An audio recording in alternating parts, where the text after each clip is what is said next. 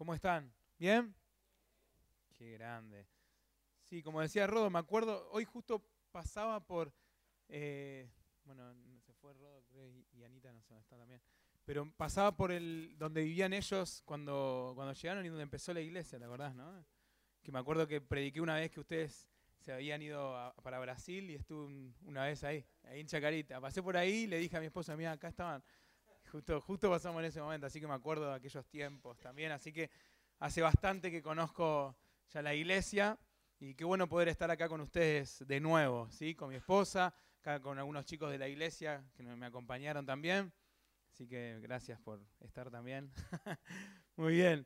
Bueno, ¿están preparados para recibir algo de Dios? ¿Sí? Ya venimos recibiendo, amén. En esta noche venimos recibiendo, pero qué bueno que podamos eh, recibir una palabra que Dios tiene para nosotros siempre hay algo fresco, algo nuevo, algo importante para nuestras vidas, ¿no? Si no, no vendríamos, ¿no? Diríamos, bueno, ¿para qué voy a ir a, buscar algo de Dios si no hay nada? Siempre que venimos a su presencia nos vamos distintos. Siempre que nos encontramos con Él, nos llevamos una palabra que de alguna manera cambia nuestra vida, cambia eh, lo que somos, eh, es como que se introduce dentro nuestro y de alguna manera también podemos recibir eso eso de Dios en, nosotros. Así que en esta, en esta noche el Señor va a seguir hablando nuestros corazones. Amén.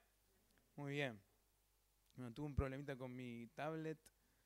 Mm, cada vez más tecnología y funciona peor, ¿no? Pero.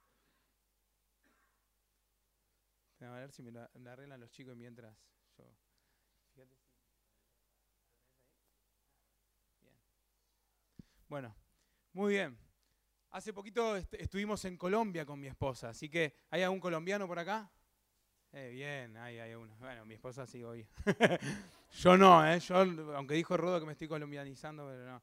Pero gracias a Dios podemos ver cómo, cómo Dios también está obrando en otras naciones. Y seguramente acá, por ahí hay de otras naciones, aparte de Argentina, de Colombia, de Brasil. ¿Hay alguna nación más? Perú, Venezuela, bueno, qué bueno. Qué bueno que podamos disfrutar eh, juntos eh, eh, un tiempo también como, como diferentes naciones. Y en esta, en esta noche quería hablarte de algo que tiene que ver con la pasión. ¿sí? ¿Cuál es tu pasión? Lo, llamé al, título de este, de este mensaje.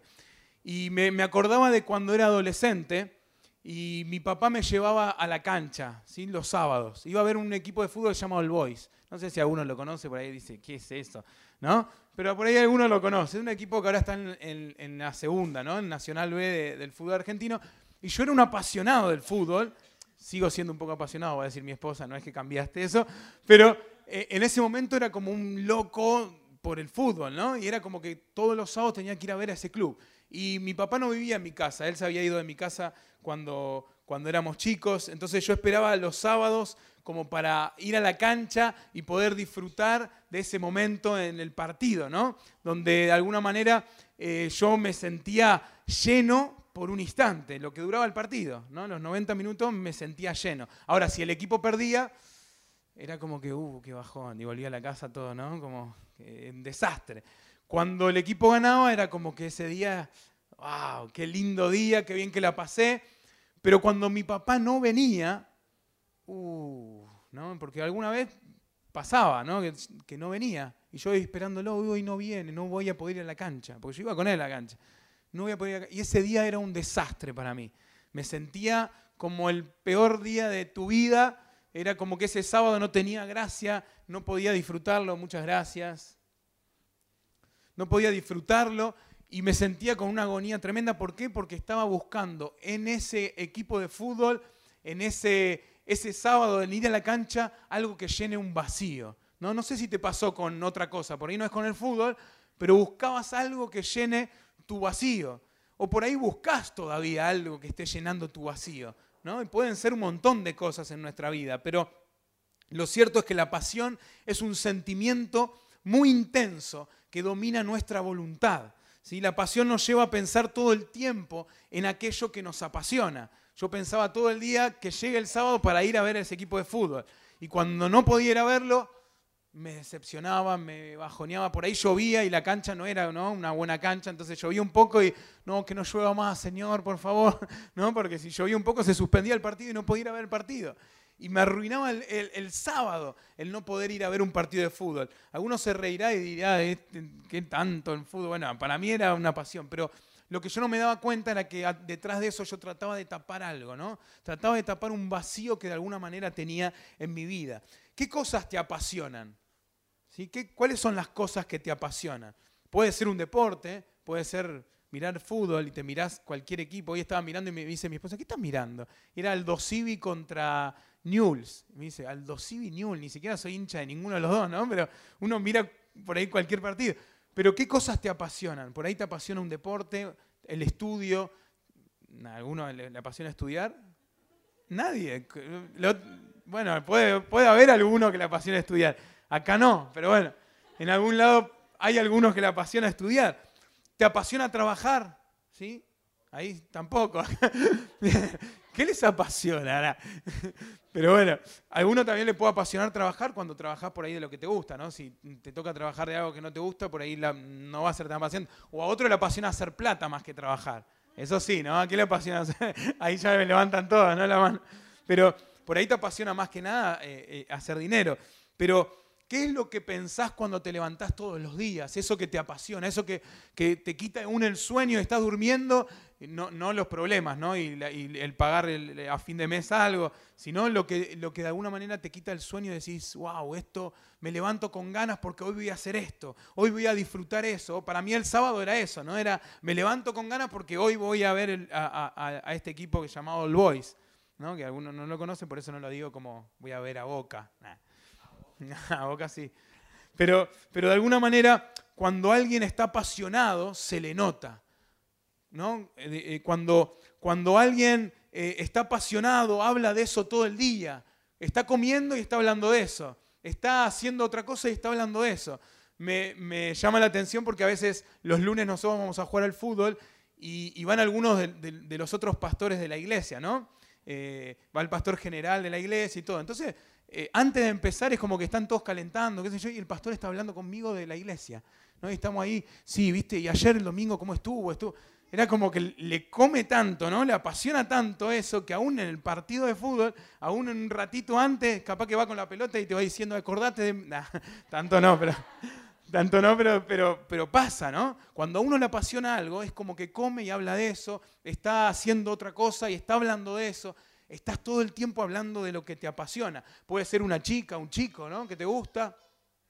Wow. Y por ahí hablas todo el día y decís, ¿por qué habla tanto de eso? Bueno, por algo será. Pero tratamos siempre que lo que nos apasione nos llene. Eso que te apasiona, tratamos de que eso nos llene. Y, una vez más termina el día y por ahí estamos iguales. Y, estás de, alguna manera, en vez de estar apasionado, y, lleno por esa pasión, al final estás vacío de nuevo y decís, otra vez me tengo que volver a apasionar por esto para que me llene. Y en realidad lo único que estás haciendo es seguir vacío, porque cuando no es Dios quien te apasiona, nunca podrás estar satisfecho o lleno en tu vida. No quiere decir que no te apasiones por otras cosas, pero cuando tu máxima pasión no es Dios, nunca vas a estar lleno completamente ni satisfecho en tu vida. Vas a estar buscando en diferentes lugares lo que no encontrás y vas a estar buscando en, diferentes lugares lo, que, eh, eh, lo, que en realidad lo único que te puede llenar es Dios. ¿no? Entonces uno busca en diferentes lugares eso sin encontrarlo. Y en la Biblia hay un, un pasaje en Marcos 14.3 que dice, en Betania, mientras estaba él sentado a la mesa en casa de Simón llamado el leproso, llegó una mujer con un frasco de alabastro, lleno de un perfume muy costoso, hecho de nardo puro. Rompió el frasco y derramó el perfume sobre la cabeza de Jesús. La verdad que esta mujer sí estaba apasionada por Jesús. Dice la Biblia que rompió un frasco de alabastro, un perfume muy caro. Imagínate el perfume más caro que tenés. ¿sí? Y romperlo y derramarlo ¿no? Eh, a los pies de Jesús esa mujer sí sabía lo que era estar apasionada por Jesús. Esta, esta, mujer entendía lo que era apasionarse por Él. La pasión de esta mujer fue en contestación a la pasión de Jesús. Jesús se había apasionado primero por ella y ella respondió a esa pasión. ¿Cómo está tu pasión con Jesús? Necesitamos estar apasionados por Él. Podemos tener algunas otras cosas, como dije antes, que nos apasionan, pero nuestra máxima pasión debe ser Él. Cuando Él te apasiona, te sentís lleno, te sentís pleno. Tu vida comienza a tomar otra dimensión cuando el que te apasiona es Jesús. No hay espacio para el aburrimiento porque la aventura más emocionante en la vida es conocerlo a Él, es apasionarte por Él. Entonces no tenés ni lugar para aburrirte, ni lugar para estar vacío, porque todo lo llena Él. Amén. El Señor quiere en esta noche apasionarnos de nuevo. Yo no sé cómo está tu pasión, no sé en qué nivel está, no puedo medirla, no puedo conocer tu corazón profundamente, pero sin duda algo más Dios quiere hacer, algo más Dios quiere apasionarte en esta noche. Si vos podés decir, bueno, la verdad estoy totalmente frío o totalmente apasionado, bueno, siempre hay algo más, ¿sí? Siempre hay algo más para apasionarnos por Él. Seguramente no estás en el punto máximo, siempre hay un poquito más para apasionarnos por Él. Y el Señor quiere llevarnos en esta aventura en esta noche. Y me hice la pregunta de cómo nos podemos apasionar por Jesús. Y en primer lugar, creo que podemos apasionarnos por Jesús conociéndolo a Él. Cuando conocemos a Jesús, podemos apasionarnos por Él. Cuando yo conocí a mi esposa la primera vez, lo, primero que hice fue verla y dije, wow, qué linda chica, ¿no? Fue lo primero que hice. Cuando dije, y encima colombiana, bueno. pero lo primero que hace una persona es ver a la persona, pero después, ¿qué tuve que hacer? Conocerla, ¿no? Porque por ahí esa linda chica era solo una linda chica exteriormente, pero por dentro no me daba nada. Bueno, en definitiva no era así. Mi esposa la conocí bien y bueno, me terminé casando con ella, ¿no? Por eso. Pero cuando uno conoce a una persona, ¿qué pasa? Se va apasionando o desapasionando también, ¿no? Pero cuando conocemos a Jesús, nos vamos apasionando más por Él. Entonces necesitamos, en primer lugar, conocerlo a Él. Eh, eh, necesitamos estar tiempo con Él. Por ahí conoces algo de Jesús. O por ahí decís, yo conozco bastante, o conozco un poquito, o conozco un montón, pero siempre hay más para conocerlo. Dios es un Dios ilimitado. No podemos decir, ya lo conozco todo, ya está, ya sé cómo es Dios, ya sé cómo actúa. Si decimos eso, es, no lo conocemos nada en realidad. Entonces necesitamos conocer más de Dios.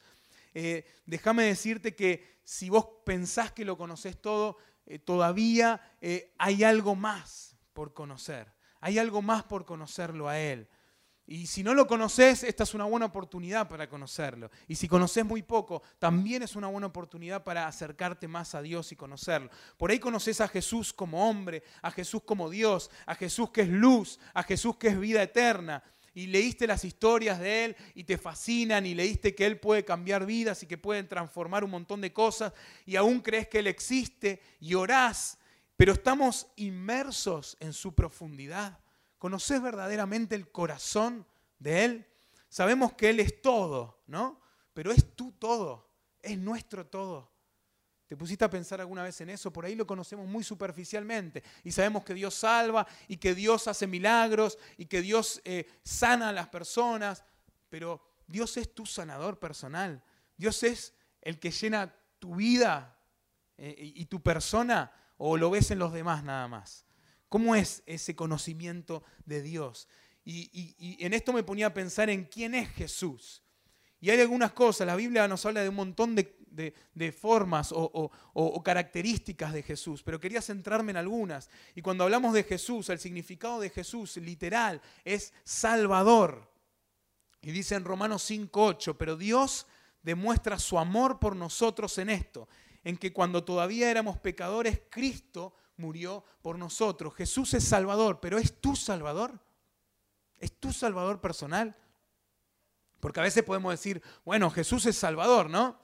Pero es nuestro Salvador, es mi Salvador, es tu Salvador personal. Cuando nos ponemos a pensar en esto, ya cambia todo, ¿no? Él perdona nuestros pecados, Él nos salva y, Él es nuestro Salvador personal. Eh, que esto pueda ser una vivencia, que esto sea una manera de conocerlo a Él como un Salvador personal. En segundo lugar, podemos ver que la Biblia habla de Jesús como el Emanuel. ¿sí? ¿Qué es Emanuel? Dios con nosotros. Y la Biblia habla en Isaías 7:14 una profecía del Mesías diciendo muy bien, el Señor mismo le dará la señal. Miren, la Virgen concebirá un niño, dará a luz un hijo y lo llamarán, ¿cómo lo llaman? Emanuel. ¿Y qué era Emanuel? Dios con nosotros. Jesús es nuestro Emanuel. Dios con nosotros. Ahora, hay una diferencia entre saber quién es Él y conocerlo profundamente. Sabemos que Dios está con nosotros cuando en realidad lo vivimos, ¿sí? Cuando nos sentimos solos, en nuestra soledad, decimos Dios está conmigo. Porque vos podés decir, Jesús es Emanuel, Dios con nosotros, como repetimos recién, pero Jesús es tu Emanuel. Jesús es Dios con nosotros en medio de esa soledad, cuando te sentís solo, porque por ahí puedes estar rodeado de un montón de gente, ¿no? Pero sentirte solo igual o sola. Y estás a la noche que te sentís que estás solo o sola. Ahí Jesús es tu Emanuel, es Dios con vos en medio de esa soledad, en medio de esa incertidumbre, en medio de, de sentirte sin nadie alrededor. Jesús está con vos ahí. Qué bueno que podamos pensar en estas cosas. Así que si te sentís solo o sola, quiero recordarte que Jesús está con vos a través de su Espíritu Santo que Él mismo dejó. Amén. Jesús está con vos en medio de tu soledad, en medio de ese momento difícil, en medio de, esa noche oscura, cuando no hay nadie al lado, cuando no hay nadie alrededor tuyo, Jesús está ahí. Jesús es tu Emanuel. Ese es Dios con nosotros. Amén. No es solamente un nombre lindo de decir Emanuel, Dios con nosotros, sino que es una vivencia personal. Y eso es conocer a Jesús. Es decir, Jesús es mi Emanuel. Jesús es Dios con nosotros en medio de esa soledad. Por otro lado, Jesús también es Cristo. Cristo significa ungido, el designado para llevar su propósito eterno. En Isaías 61, ¿se acuerdan de ese pasaje? Y los que no pueden buscarlo, pero habla de, que el Señor, lo leo un poco para que, para que lo, lo tengan, pero dice, el Espíritu del Señor está sobre mí porque el Señor me ha ungido para llevar buenas noticias a los pobres me ha enviado para consolar a los de corazón quebrantado y a proclamar que los cautivos serán liberados y que los prisioneros serán puestos en libertad. Él me ha enviado para anunciar a los que se lamentan que ha llegado el tiempo del favor del Señor. Jesús sana al corazón quebrantado. Amén. Esa es la misión de Jesús. Jesús el ungido tenía un propósito eterno y lo cumple en nuestras vidas. Amén. Él sana el corazón quebrantado, Él liberta a aquel que está preso, aquel que se encuentra en una esclavitud. Él vino a anunciar el año del favor del Señor sobre nuestras vidas. Amén. Ese es Cristo Jesús, es el Cristo. ¿Cómo no apasionarnos por Él cuando lo conocemos en profundidad? Cuando experimentamos quién es Él y lo que hace, no podemos dejar de maravillarnos. Amén. Yo no sé qué te pasa, pero cuando empezás a experimentar a Dios en forma personal, no como alguien que lo conoces de lejos, sino en forma personal, empezás a experimentar a Dios, de alguna manera te empezás a apasionar por Él, empezás a querer más de Él, empezás a querer conocerlo más. No decir, no, es tremendo lo que veo de Dios, yo quiero más de Él, yo quiero apasionarme más por Él, porque cuanto más lo conozco, más quiero de Él. Y en esta noche creo que el, Señor nos quiere llevar a ese punto, de enamorarnos más por Él, de enamorarnos más, estar más con Él, querer más de Él, conocerlo más a Él, apasionarnos más por su presencia. Eh, eh, qué, bueno que, que, podamos en esta noche experimentar eso mismo que Job experimentó en su momento. Y él dijo, de oídas sabía de vos, pero ahora mis ojos te ven. Qué bueno que podamos experimentar esto. Por ahí conocíamos algo de Dios. Por ahí de oídas habíamos escuchado de Él. Pero que terminemos esta noche diciendo, como Job, ahora mis ojos te ven. Que podamos terminar en, este sentido, experimentando eso de nuestro Dios. Bien, el primer punto entonces dijimos que es conociendo a Dios, conociendo a Jesús podemos apasionarnos más. En segundo lugar, podemos apasionarnos con un encuentro, encontrándonos con Él. Un encuentro lo cambia todo. Y esto me acuerdo que mi abuela tenía un hijo y, a los pocos meses se lo roban a su hijo. Se lo sacaron. La verdad que la historia la conozco por partes porque era mi abuela y ella tampoco sabía bien cómo sucedió, pero lo que sí sé es que se lo habían robado y después de 40 años ella estaba desesperada buscándolo. Lo buscó durante un montón de tiempo, pero ahí después de 40 años como que estaba bien cerca, ¿no? De su hijo. Imagínense, alguien que no veía desde los primeros meses, porque ni siquiera llegó a cumplir un año y se lo robaron, 40 años después, o sea, no tenía ni idea quién era el hijo, ¿no? ni sabía quién era. Pero estábamos ahí por encontrarlo y esperábamos un llamado, hasta que llamó. Y era el hijo de mi abuela, o sea, mi tío, ¿no?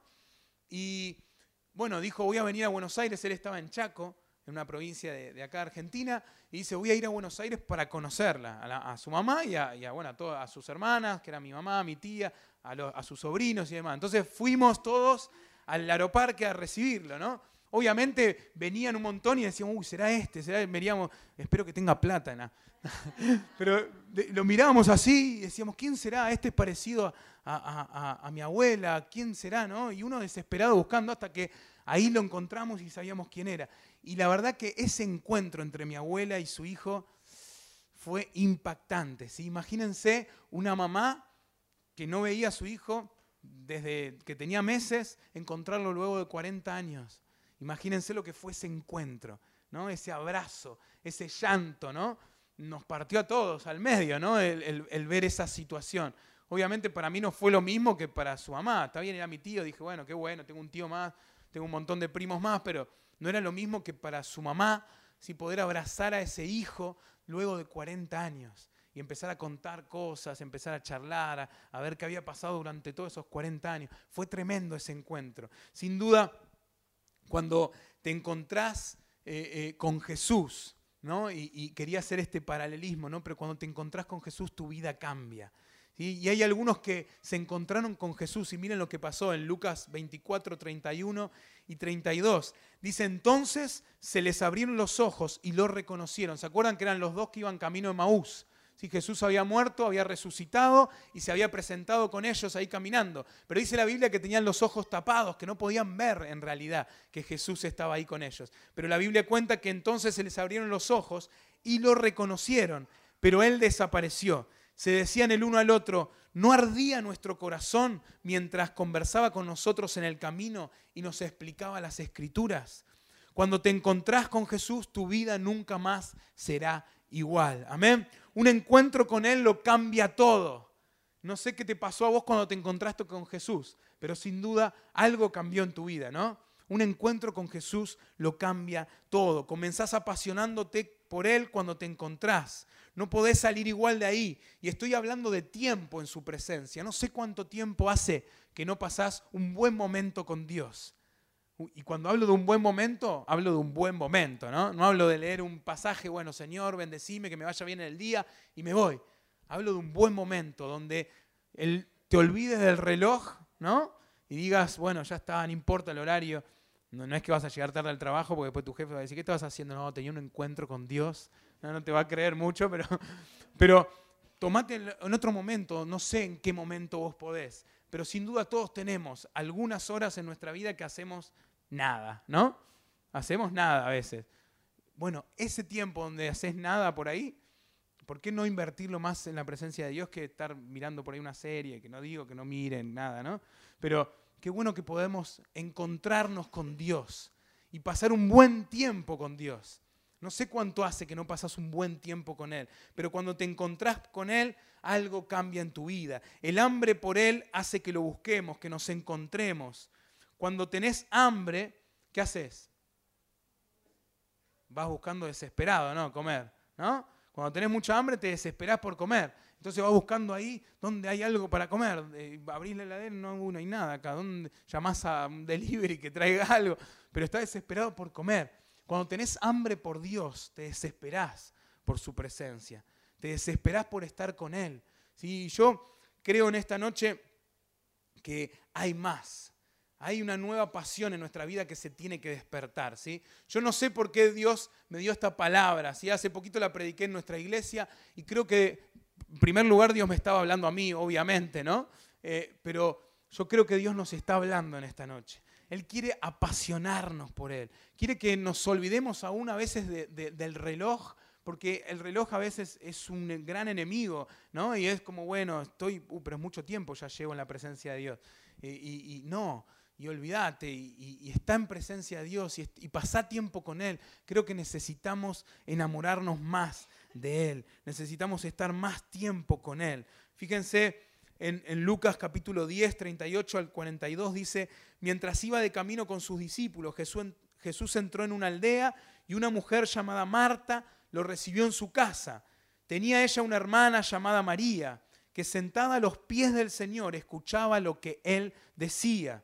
Marta, por su parte, se sentía abrumada porque tenía mucho que hacer. Así que se acercó a él y le dijo, Señor, ¿no te importa que mi hermana me haya dejado sirviendo sola? Dile que me ayude.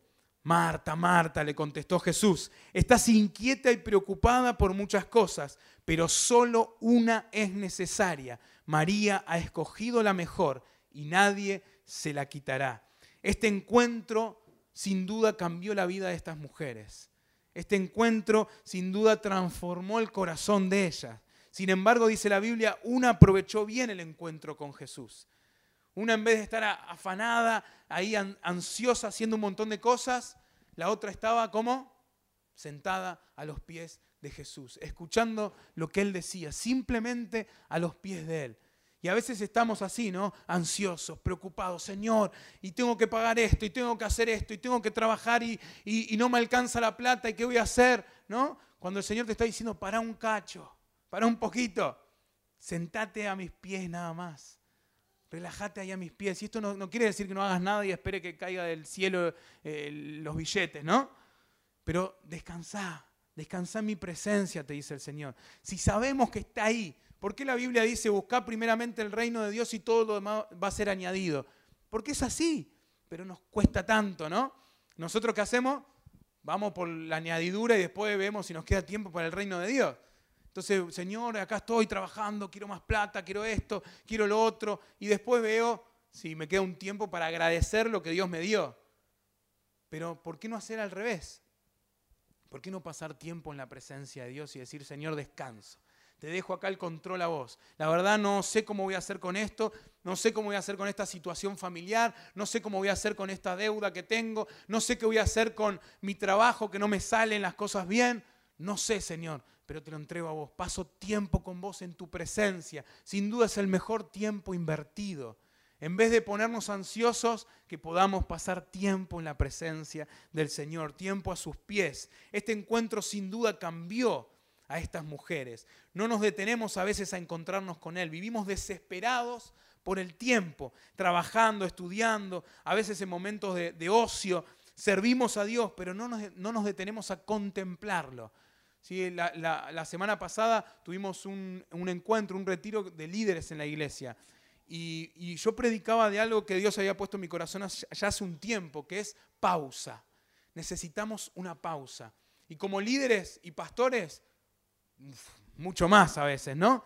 Necesitamos una pausa. ¿Por qué? Porque pensamos que va todo automático, vamos y tenemos que seguir, y acá está, y la iglesia está así, tengo que servir acá y tengo que hacer lo otro, y tengo que ayudar a este, y este me está pidiendo que lo atienda y necesita un consejo, y necesito el domingo predicar, y... Necesitamos hacer una pausa y buscar la presencia de Dios. Amén. Necesitamos abrir nuestro corazón, sincerarnos delante de Dios y decirle, Señor, la verdad no puedo más. Estoy cansado, estoy frustrado, estoy cargado de un montón de cosas, necesito estar en tu presencia y que vos me ministres. Qué bueno esto de adrenalina, ¿no? Que ese, ese tiempo, ¿no? Ese tiempo, esa pausa que ustedes pueden tener, así que lo estoy vendiendo a full. Yo no fui, pero me imagino que está buenísimo.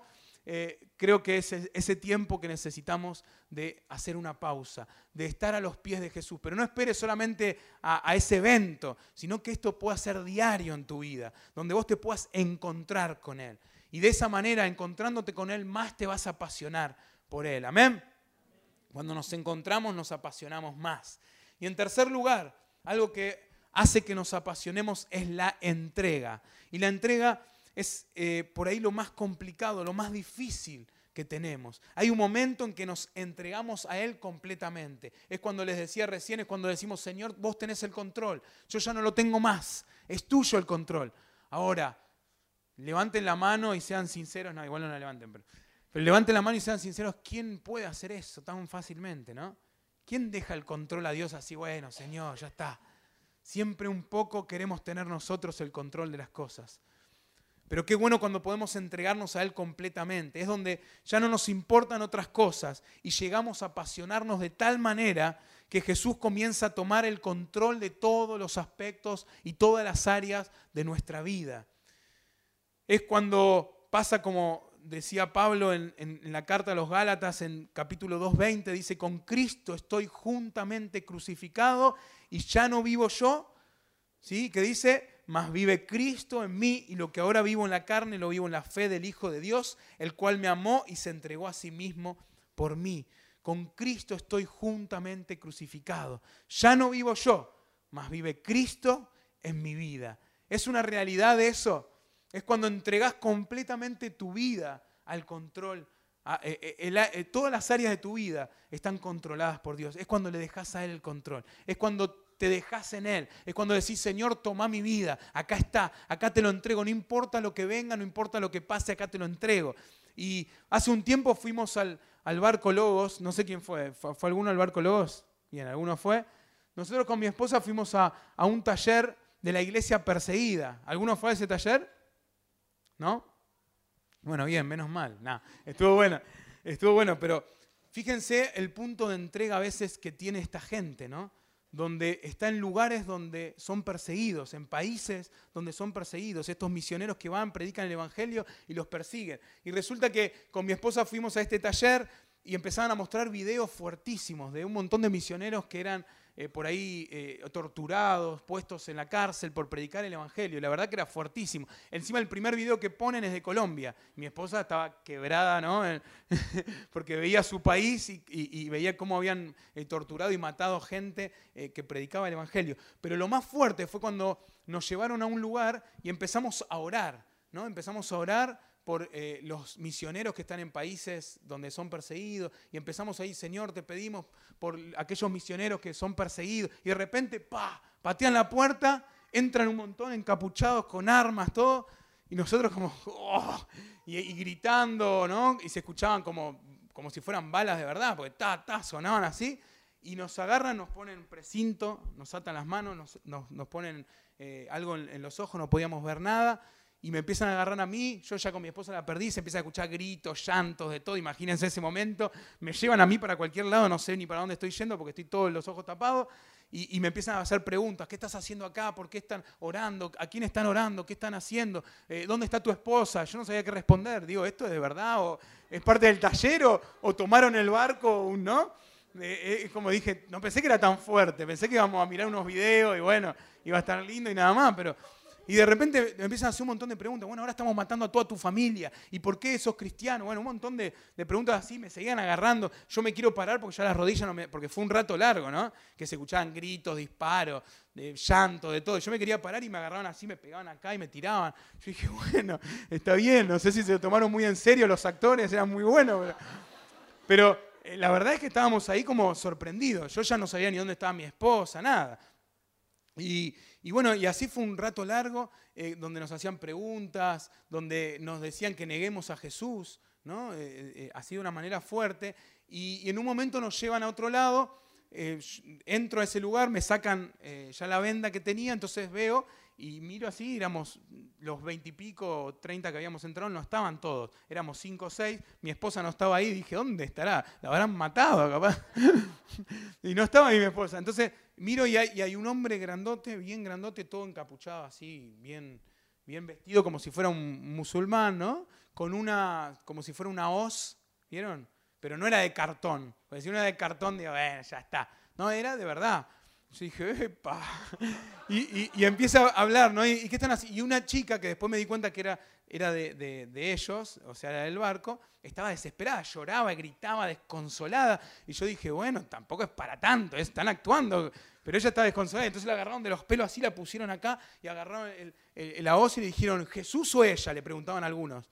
Y, los, tipos decían Jesús, entonces se la llevaban a ella como si la mataban y la chica ¡ah! gritando, desesperada, llorando, ¿no? Y, a mí me agarraba y me decía, ¿dónde está Jesús? ¿Dónde está Jesús? Me decía este hombre. Y yo le decía, no sé, acá, no sabía qué responderle. le dije, acá, y en una, en una me salió así como la valentía, le dije, acá en mi corazón, le digo. Me dijo, ah, sí, y me agarró la voz esa y me la pone acá. Me dice, ¿qué? Si yo abro tu corazón, ¿sale Jesús de ahí? Me dice, bueno, no, está bien. no es para tanto, ¿no? Pero, sí, no, no, era literal, era lo que hacían. Y, bueno, así fue un, tiempo donde ponían a gente y le decían Jesús o Él. Y había justo en, lo que yo entré, había un padre con su hijo, imagínense, pusieron al hijo ahí y, al padre le estaban diciendo Jesús o él, o tu hijo. Ahí medio como que sabes que están actuando y decís, bueno, Jesús, vamos, sí, somos... Pero si pasa de verdad, ¿no? Jesús o tu hijo. Y le cortan la cabeza de verdad, ¿eh? No era chiste. Y fue fuerte ese momento, pero algo que me impactó más es después cuando me encontré con mi esposa, que por lo menos estaba viva, dije, bueno, gloria a Dios, mi esposa no la mataron ahí. Y, ella me contó que cuando pasó ella en ese momento, el hombre le preguntó, bueno, ¿cuántos años tenés? ¿Tenés hijos? Ella dijo, no, no tengo hijos. ¿Y por qué no tenés hijos? Bueno, porque no pude tener hijos todavía. Y le dice, ¿y quién es esa clase de Dios que no te da hijos? ¿Y vas a seguir creyendo en ese Dios si nunca te da hijos? Wow, ahí como que ya no era, bueno, te mato, porque uno sabe ahí que, bueno, no me van a matar de verdad ahí. Pero ahí la confrontó con otra cosa, con una realidad, con algo que puedes estar viviendo, con algún dolor profundo, y qué estás dispuesto a entregar. Entonces, ella ahí es como que la confrontó eso, ¿no? Y a veces me pongo a pensar en esto, ¿qué estamos dispuestos a entregar? ¿Estás dispuesto a entregar algo que crees que Dios te lo va a dar o estás orando y Dios te dice, no, mira, esto no es para vos? ¿Estás dispuesto a entregar? Perdón a entregar aún eso? ¿Sí? ¿Estás dispuesto a entregar aún eso que tanto anhelás, que tanto querés, algo que tanto esperás durante tanto tiempo?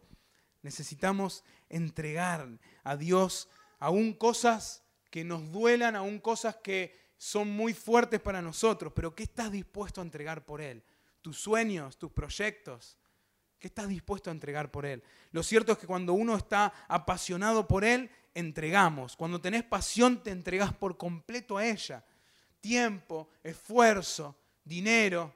¿no? Y, me ponía a pensar cuando armé esta prédica en que antes cuando era más joven, porque soy joven igual, gracias, aunque no tengo tanto pelo, pero... Ma tanto dice, no tengo nada, pero bueno. Pero cuando era más joven, me acuerdo que quería ser jugador de fútbol. Entonces jugaba en un club y quería llegar. Y entonces entrenaba y me mataba por, el, por jugar al fútbol. ¿Para qué? Para que después del día de mañana pueda trabajar de algo que me gusta. O sea, jugando al fútbol y encima me iban a pagar. Dije, wow, tremendo, ¿no? Entonces uno se esforzaba, trabajaba, entregaba un tiempo, ¿no? Esfuerzo, porque yo iba a la escuela, eh, iba a jugar a, entrenar y, después tenía que estudiar y era como un esfuerzo, había que entregar algo. ¿Por qué? Para jugar al fútbol y ganar plata, hacer lo que me gusta. Bueno, me di cuenta que al final no llegué a ser jugador de fútbol y hoy juego al fútbol, pero yo tengo que pagar. ¿no? Antes yo esperaba que me paguen, hoy pago yo para jugar al fútbol, si no, no me paga nadie, nadie me va a llamar.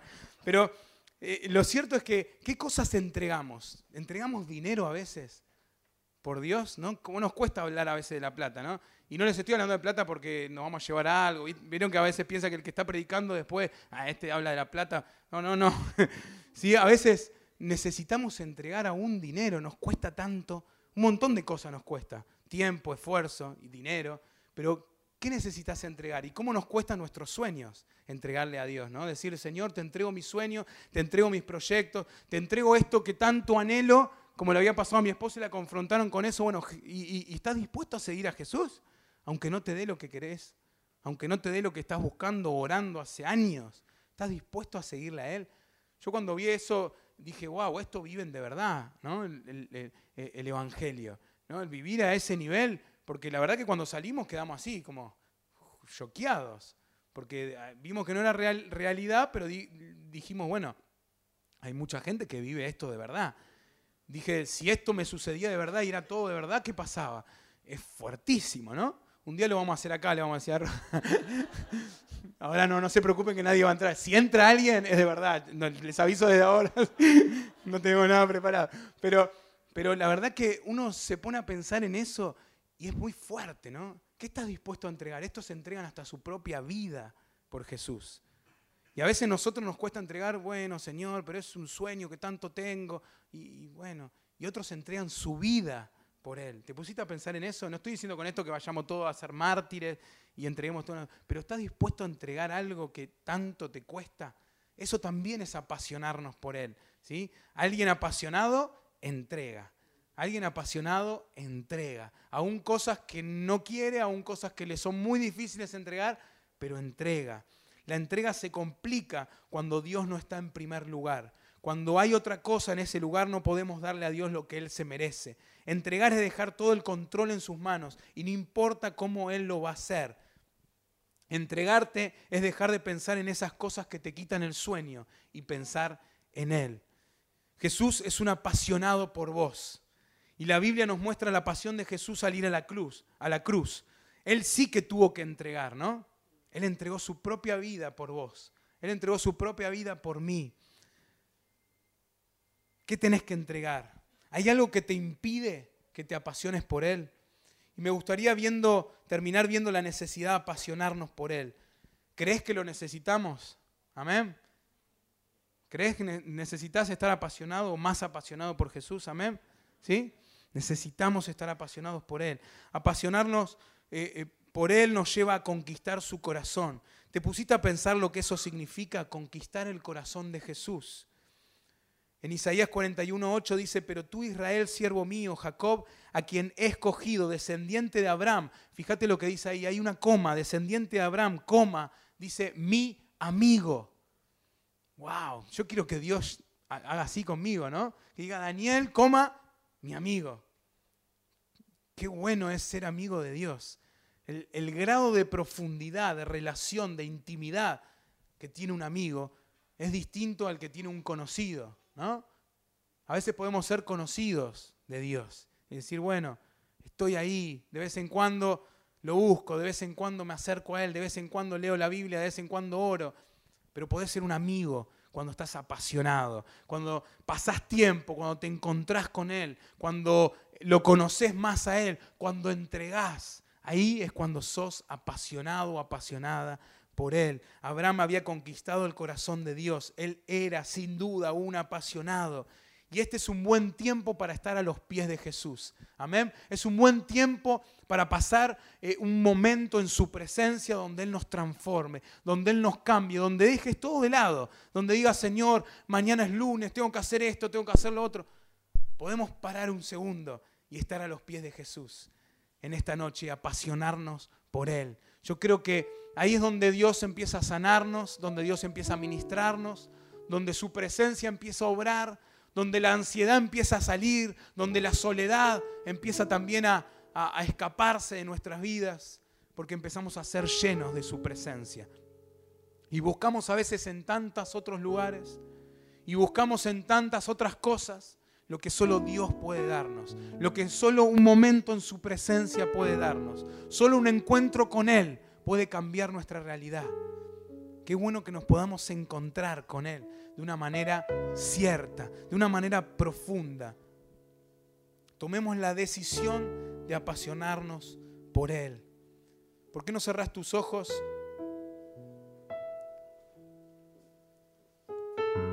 Y mientras tenemos los ojos cerrados, quería leerte lo que dice el Salmo 84.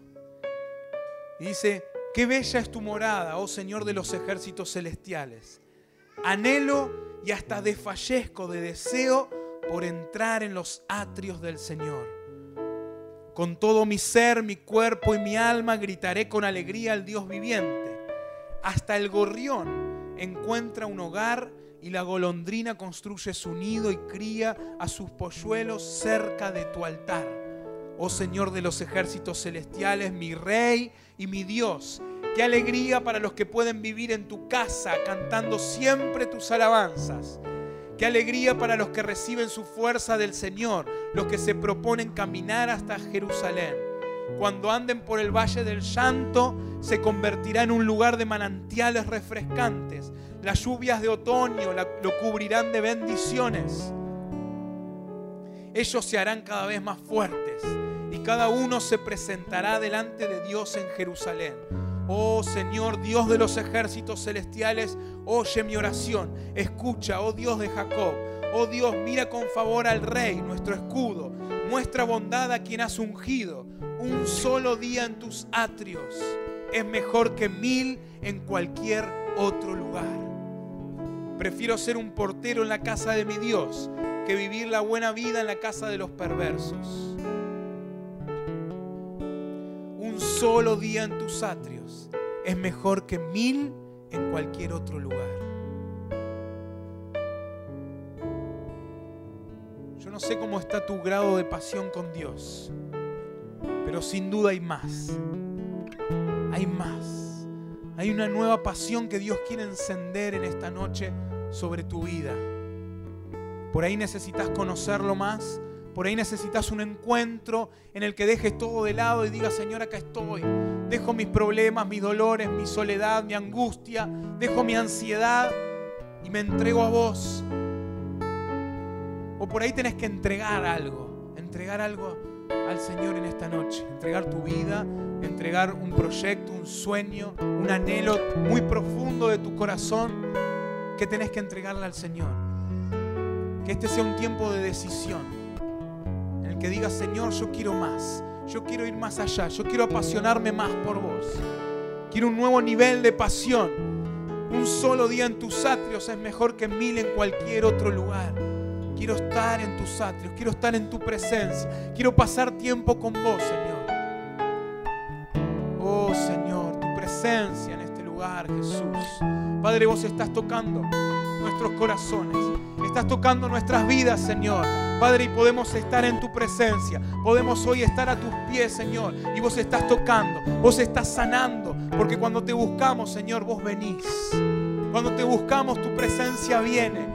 Y si hay Señor, acá gente que necesita de consuelo, Padre, vos venís con ese consuelo.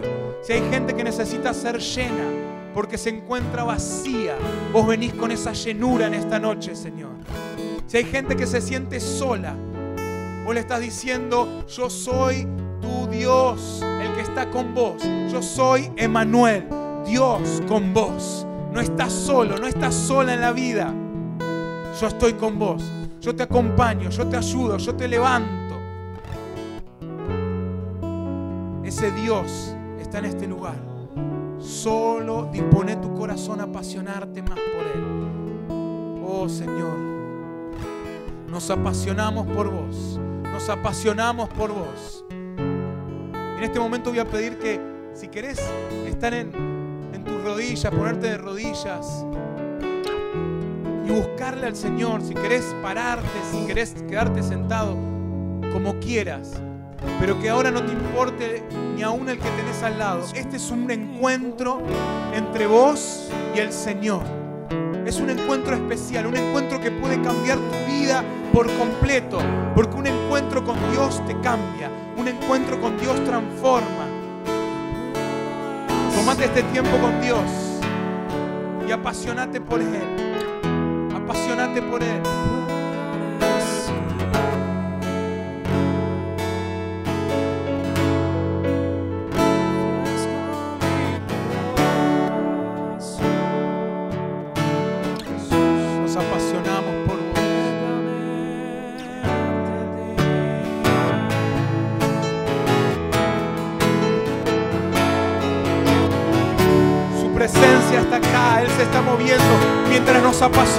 Por Él. Él empieza a tocarnos, Él empieza a ministrarnos. Señor, aumenta la pasión, aumenta nuestra pasión por vos. Que salgamos encendidos de este lugar,